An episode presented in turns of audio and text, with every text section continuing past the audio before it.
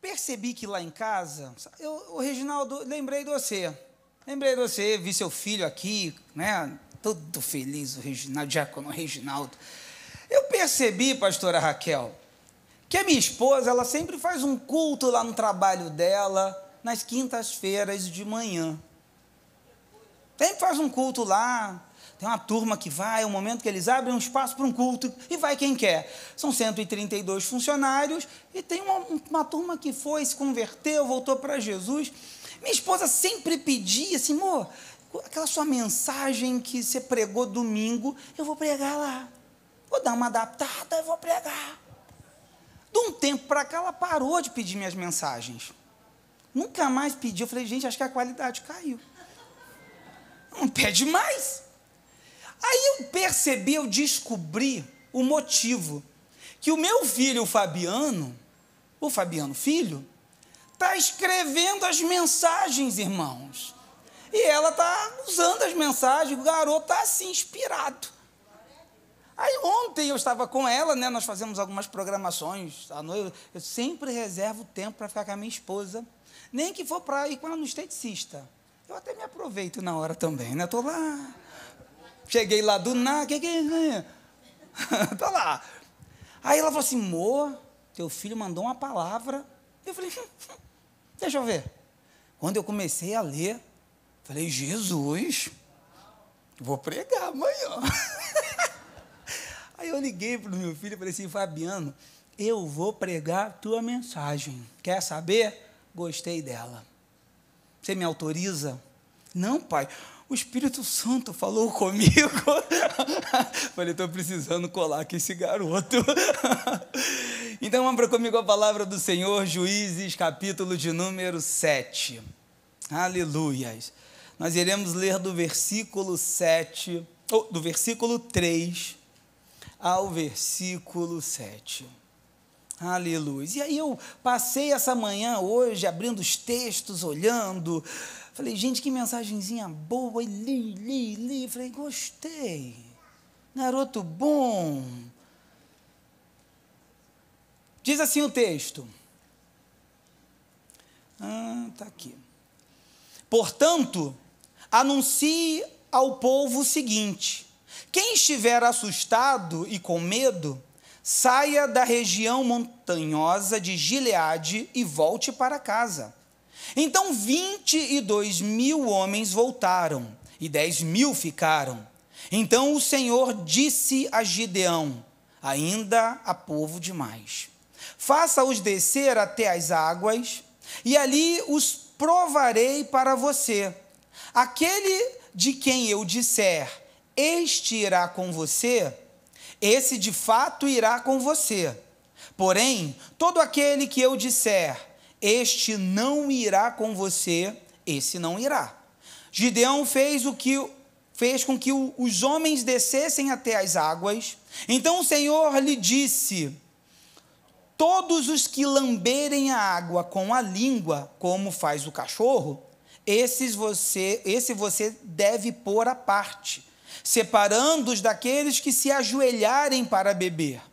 O número dos que lamberam levando a mão à boca, foi de trezentos homens. Todos os outros se ajoelharam para beber a água. Então o Senhor disse a Gideão: Com estes trezentos homens que lamberam a água, eu livrarei vocês e entregarei os midianitas nas suas mãos. Diga a todos os outros que voltem para casa. Pai querido, em nome de Jesus, Senhor, Obrigado porque o Senhor tocou o coração do meu filho. E eu posso, Senhor, junto participar, Senhor, dessa graça. Senhor, as minhas limitações sejam postas de lado e que teu Espírito tenha liberdade de falar com a tua igreja, no nome de Jesus. Amém. Irmãos, Gideão foi um dos juízes que foi levantado para libertar o povo. Israel, os filhos de Israel fizeram o que era mal ao Senhor, e o Senhor os entregou aos midianitas. Por causa disso, os midianitas, assim, se juntaram, eles começaram a ter muitos prejuízos, porque eles acabaram com as plantações empobreceram o povo, foi terrível. Isso tudo porque eu, eu quando vejo assim, fiz, o que eles fizeram que era mal ao Senhor, é porque, de certa forma, quando nós desejamos viver por conta própria, viver segundo as nossas decisões é sempre muito difícil, porque nós, nós somos muito emocionais. Mas o povo estava sofrendo demais. E esse e Gideão, ele vai surgir na história no momento em que ele estava tentando recuperar um pouco do trigo, escondido no lagar, tentando malhar. Lagar é lugar de pisar uva. Então, olha só que situação. Esse moço também ele tem uma história muito difícil, porque ele olha para ele e ele vê sempre aquele olhar de inferioridade. A tribo dele era menor. A casa dele era menor da tribo, da família. Ele era o menor da casa. Ele era o pequeno do pequeno do pequeno. Mas estava tentando reagir. Dentro desse contexto, o anjo do Senhor vai, vai falar com ele. O anjo do Senhor vai motivá-lo. O Senhor é com você. Homem valoroso, homem forte. Ele vai questionar, mas ele vai receber essa palavra no coração dele. E quando ele recebe essa palavra, ele vai começar a mudar a forma como ele se comporta. Mas é interessante, você começando do capítulo 6, você vai no capítulo 7, a primeira coisa que ele faz é organizar a vida espiritual dele.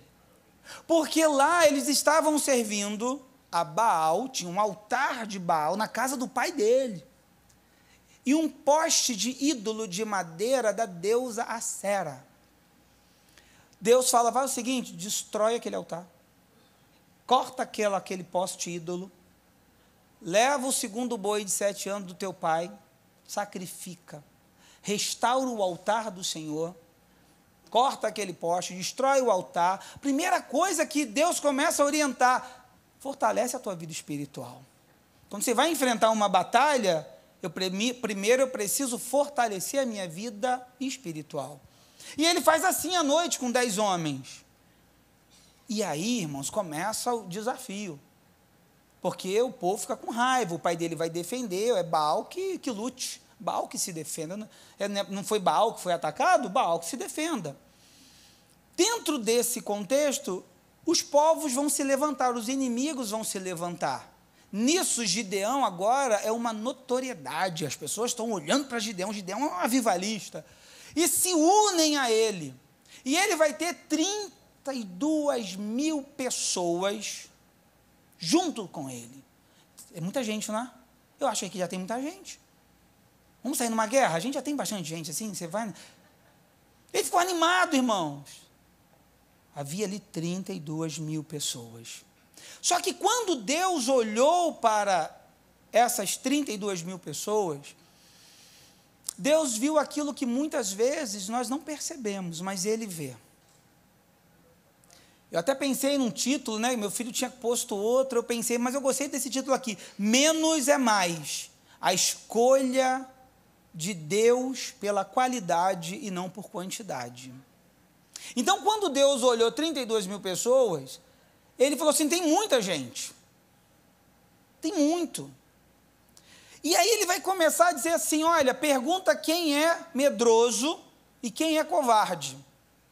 Pergunta lá quem é medroso e quem é covarde. É interessante pensar sobre isso, que na verdade Deus está tá novamente falando aquilo que ele disse em Deuteronômio 20, versículo de número 8. Deus está dizendo assim: olha, pergunta quem é medroso e covarde. E aí se levanta. Irmãos, imagina você com 32 mil, 22 mil se levantarem e ir embora. Fiquei ofendidinho. Não sou, eu não sou covarde, mas eu vou embora assim mesmo. Só que aí ele falou assim: não, tem muita gente ainda. Eu falei, Deus, só tem. A Bíblia diz que eles tinham camelos no vale que pareciam a poeira da terra. Eles eram muitos para guerrearem com eles. Deus até deu estratégia, a história é bonita. Depois ele pede às pessoas: ó, quem lamber como cachorro? Já viu o cachorro bebendo água? Já viu como é que é? É. Então o pessoal pegava e. Até me. Eu estou com medo que se fosse eu lá na hora eu me ajoelhasse para beber. Eu ia rodar. E aí ficaram, e aí vai separando, você vem para cá, você vem para cá. Na hora as pessoas até estranharam. Mas olha, irmãos.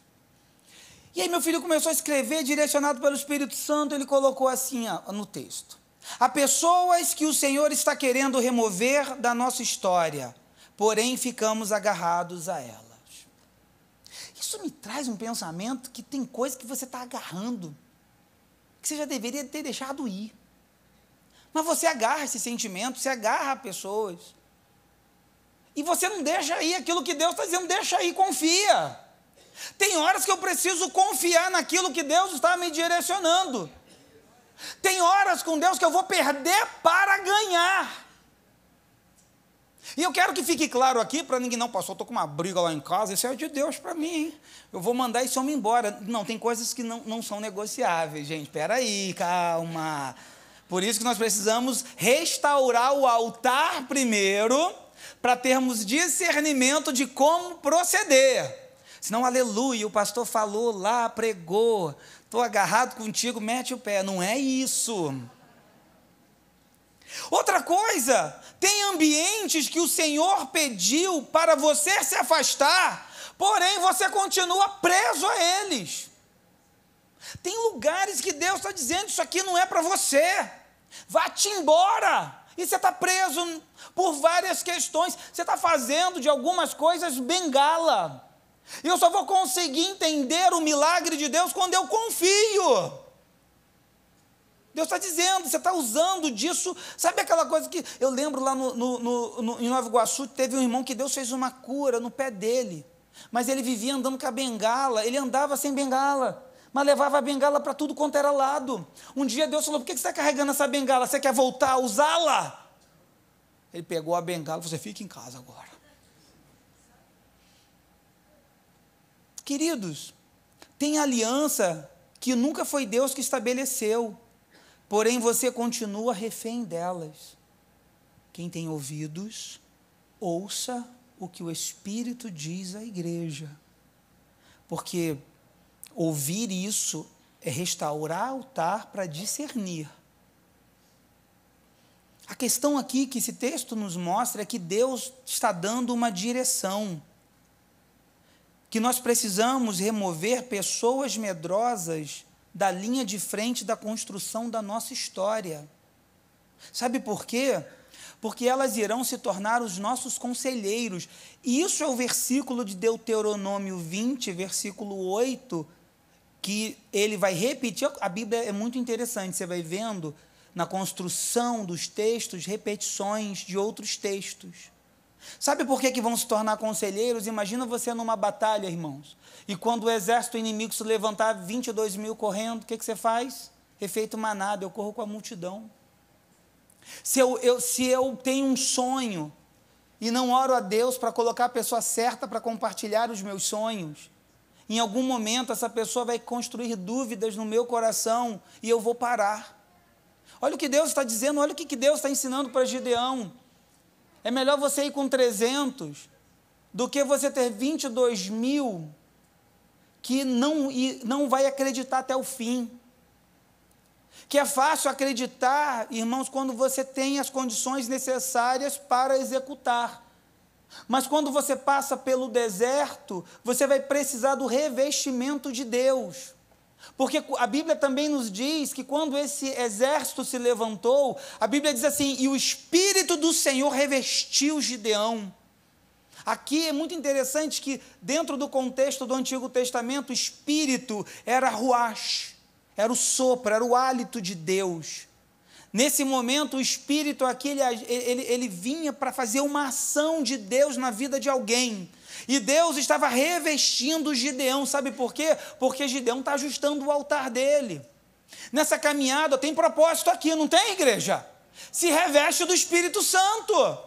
Porque é no desenvolvimento da caminhada que Deus vai te mostrando aquilo que talvez humanamente falando seja fora de uma racionalidade. Olha que coisa. Quando você está cercado de pessoas que não creem em milagres, elas lançam dúvidas sobre o seu posicionamento. Porque quando você estiver diante do impossível, vão te convencer que isso não existe. Você imagina Moisés, lembrei. Ele está saindo do Egito e Deus fala assim: retorna, retrocede, vai para. Deus o direciona Moisés para Pirairote, que era um beco sem saída, frente ao Mar Vermelho. Só quem tem sensibilidade consegue nesse momento entender que os caminhos é Deus que vai escolhendo para a minha vida e é Ele que é Deus para prover as soluções. E é nesse momento que a história vai ter ciência que o mar se abriu e o povo passou. Aí tem aquela canção, Israel, lembra? Atrás vem Faraó. Eu gosto dessa canção. Como eu ouvi essa canção. Era muito legal essa canção. Quem cantava ela? Shirley, né? Ó, oh, de Deus, a irmã estava ligada no mistério ali. Shirley! Nós também, olha irmãos, no processo da intimidade com Deus, nós precisamos perceber que nós temos que entender que o fato de alguém te amar não dá o direito de te privar dos riscos do sofrimento da caminhada. Veja, tentaram impedir Paulo de ir para Jerusalém, porque o Ágabo falou assim: Olha, eu estou vendo que o dono desse cinto vai ser preso, vai apanhar muito. Paulo está vendo, Paulo não vai para Jerusalém, vão te prender. Ele falou assim: olha, o Espírito Santo já está me mostrando, ele está me assegurando prisões e sofrimentos na minha caminhada, mas eu não tenho a minha vida por preciosa. Desde que se cumpra em mim os, os propósitos, os desígnios de Deus. Então não tentem ficar fazendo com que eu sofra. Não tentem me que eu venha declinar de seguir aquilo que Deus já está me dizendo. Veja, irmãos, há momentos na vida que há caminhos de espinhos.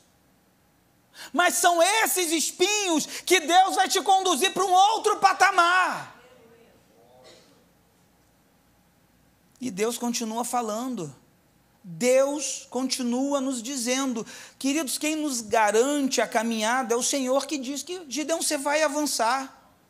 Você pode até, em alguns momentos do processo, tropeçar. E eu gosto muito do Salmo 37, do versículo 23 ao 24, que diz assim: O Senhor firma os passos do homem bom e se agrada do seu caminho. Se cair, não ficará prostrado, porque o Senhor o assegura pela mão.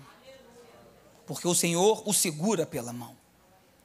É, uma vez eu, eu cometi uma gafe quando eu era muito novinho na fé.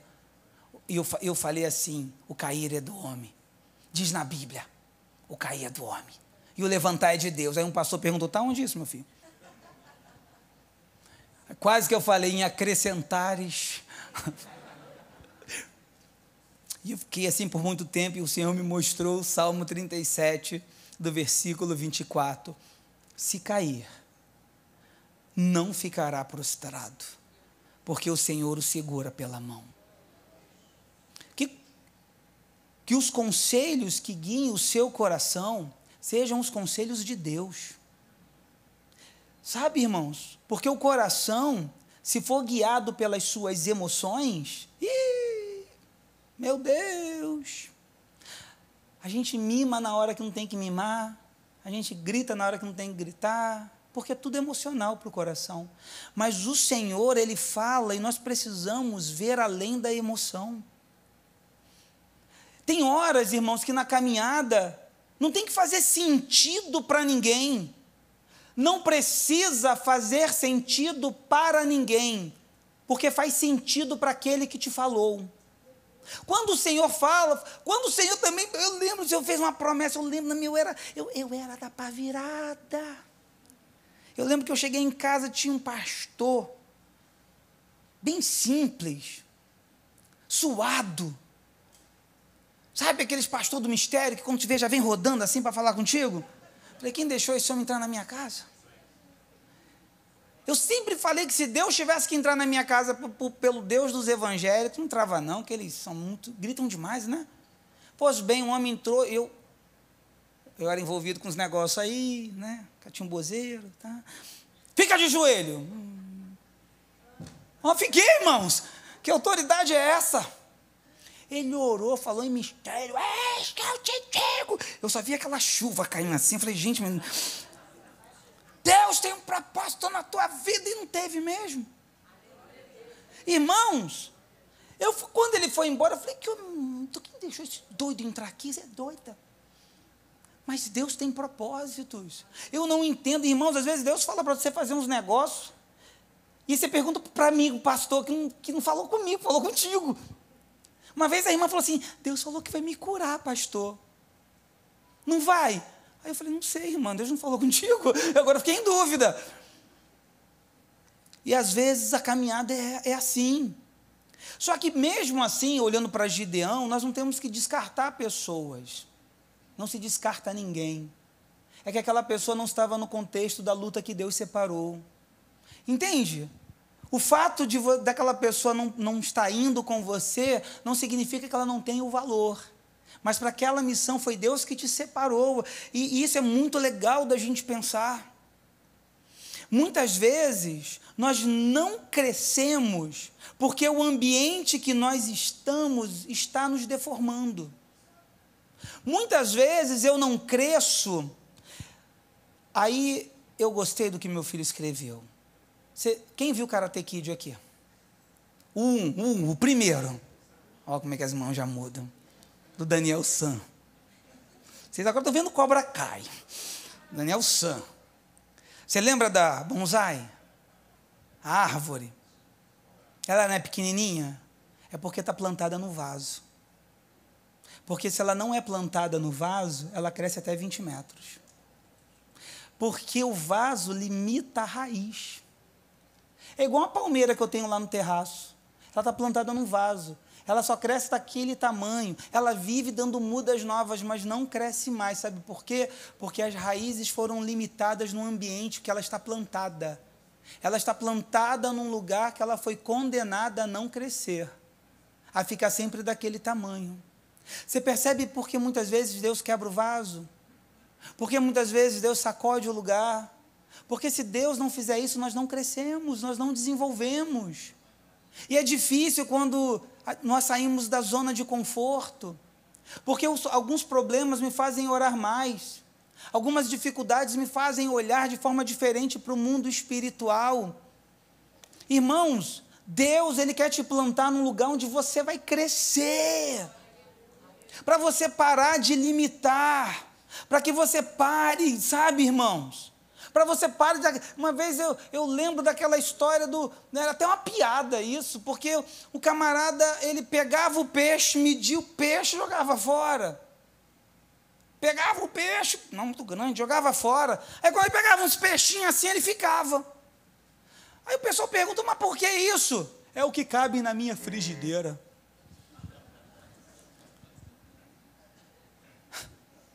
É o que cabe na minha frigideira.